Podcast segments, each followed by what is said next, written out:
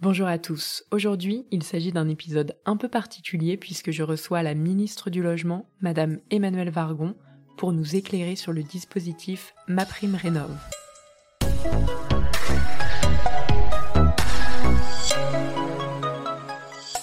D'abord, merci beaucoup Madame Vargon de nous recevoir. Pouvez-vous nous présenter MaPrimeRénov' en quelques mots?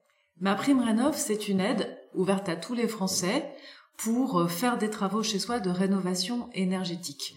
Elle varie selon les ressources, donc on n'a pas la même aide selon ses moyens, et elle varie aussi selon les travaux. On la demande en ligne, on a une réponse rapide, et elle est versée dès la fin des travaux. C'était justement ma deuxième question, donc le versement intervient à la fin des travaux, mais sous combien de temps est-il versé? Alors, le cas général, c'est euh, on fait les travaux et puis ensuite l'aide est versée dans les 15 jours quand le dossier est complet euh, et transmis euh, sur le site internet. Après, il est, il est, possible de demander une avance. Donc, si on veut pas faire l'avance des frais, on peut demander une avance et on peut avoir une avance, je crois, jusqu'à 70% du montant des travaux. Et par ailleurs, on peut aussi demander à l'entreprise de faire la démarche pour vous. Ça s'appelle un mandataire. Et dans ce cas-là, c'est l'entreprise aussi qui va recevoir l'aide, donc il n'y a pas besoin d'avancer la trésorerie. D'accord, et peut-on passer par toutes les entreprises ou uniquement par certains artisans? Il faut passer par un artisan qui est qualifié. Et la qualification, elle s'appelle RGE, ça veut dire reconnu garant de l'environnement. Parce que c'est normal que quand l'État paye une partie de vos travaux, on veut être sûr qu'on paye un artisan qui a la bonne qualification, qui sait faire. Donc il y a beaucoup d'artisans qui sont qualifiés RGE, et depuis trois mois, on a ouvert la possibilité pour un artisan qui n'est pas RGE de se qualifier sur un chantier MaPrimeRénov. Donc si vous avez confiance en un artisan, parce que vous le connaissez depuis longtemps, que lui, il est d'accord pour rentrer dans la démarche RGE, mais qu'il ne l'a pas encore fait, il va signaler ce chantier comme un chantier test. Euh, vous allez pouvoir faire le chantier avec cet artisan. L'artisan va être audité. Et du coup, bah, s'il a bien fait le boulot, tout va très bien. Et sinon, eh ben, il y a une assurance qui permet de prendre en charge. Et dans le cas d'une personne seule qui gagne 1800 euros net par mois, peut-elle bénéficier de ma prime rénov et pour quel montant pour sa résidence principale? Alors ma prime rénov c'est pour la résidence principale et ça marche quel que soit le revenu, mais encore une fois c'est pas le même montant d'aide. À 1800 euros net par mois quand on est célibataire, euh, on a un taux d'aide qui est soit autour de 40 à 50% si on n'habite pas en Île-de-France, soit euh, comme les barèmes sont un peu plus élevés pour l'Île-de-France, le taux d'aide peut arriver jusqu'à 70% si on habite en Île-de-France.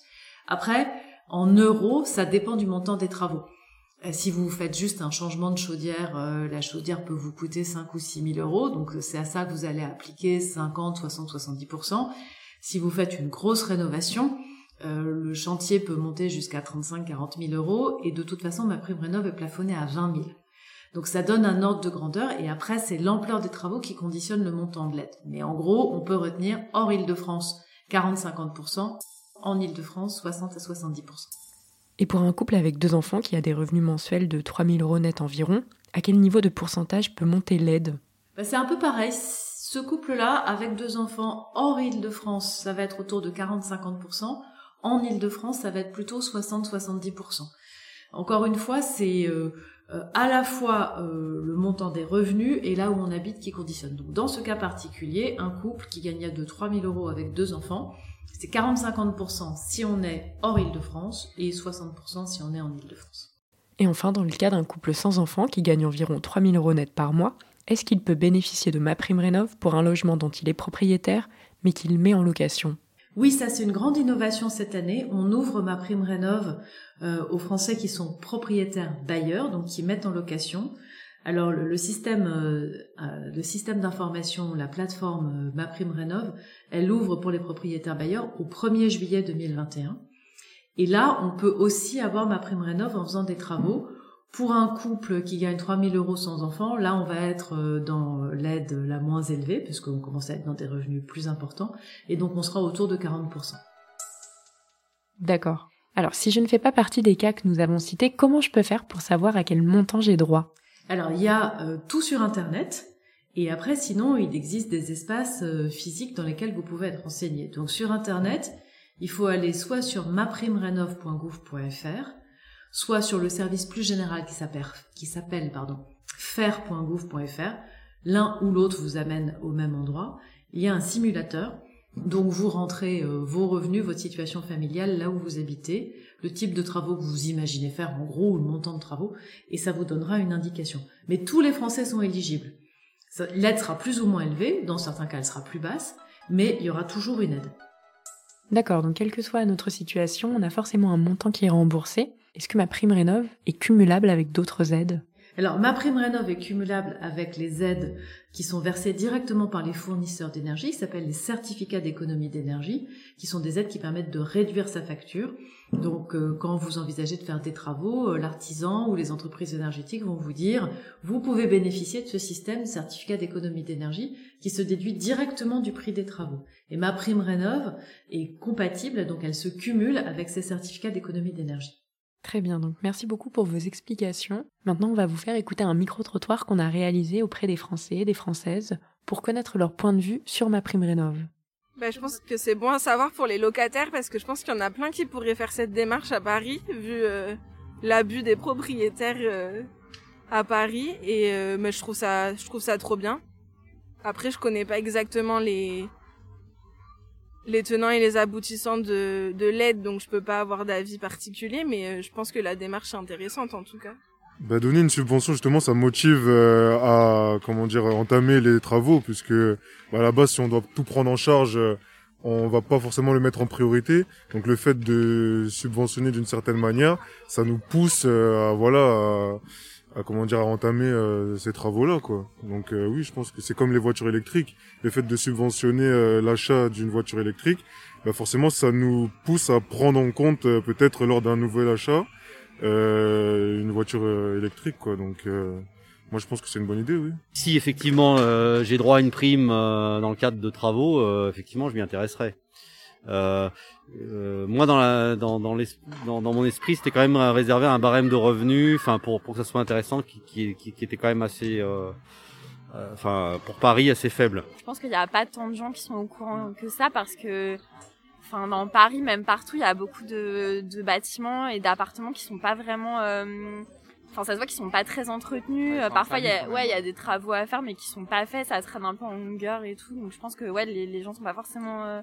informés de cette aide quoi mais ça c'est faisable que sur des bâtiments simples et, et, euh, et de construction contemporaine parce que regarde là où je suis avec la brique enfin c'est une année 30 immeuble année 30 que tu veux pas mettre là de, une protection extérieure sur de la brique alors que c'est joli c'est esthétiquement c'est c'est une architecture quand même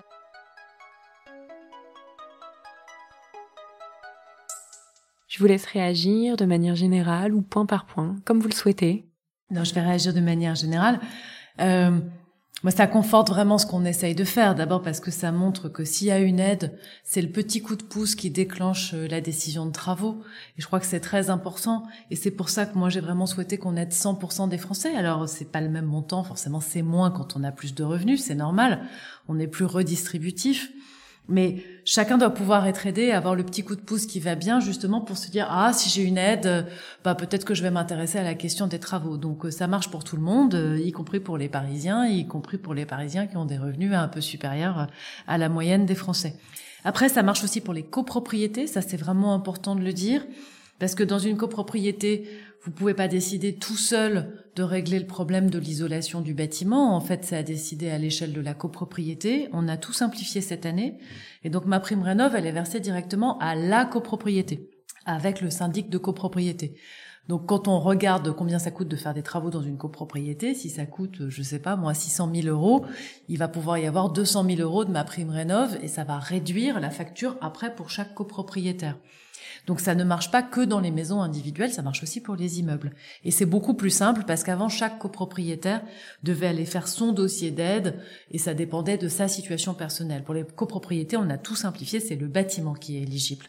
Et enfin, on a des solutions pour euh, les immeubles en briques des années 30, on a des solutions pour le l'osmanien, L'isolation peut parfois se faire quand même par l'extérieur, sinon elle se fait par l'intérieur.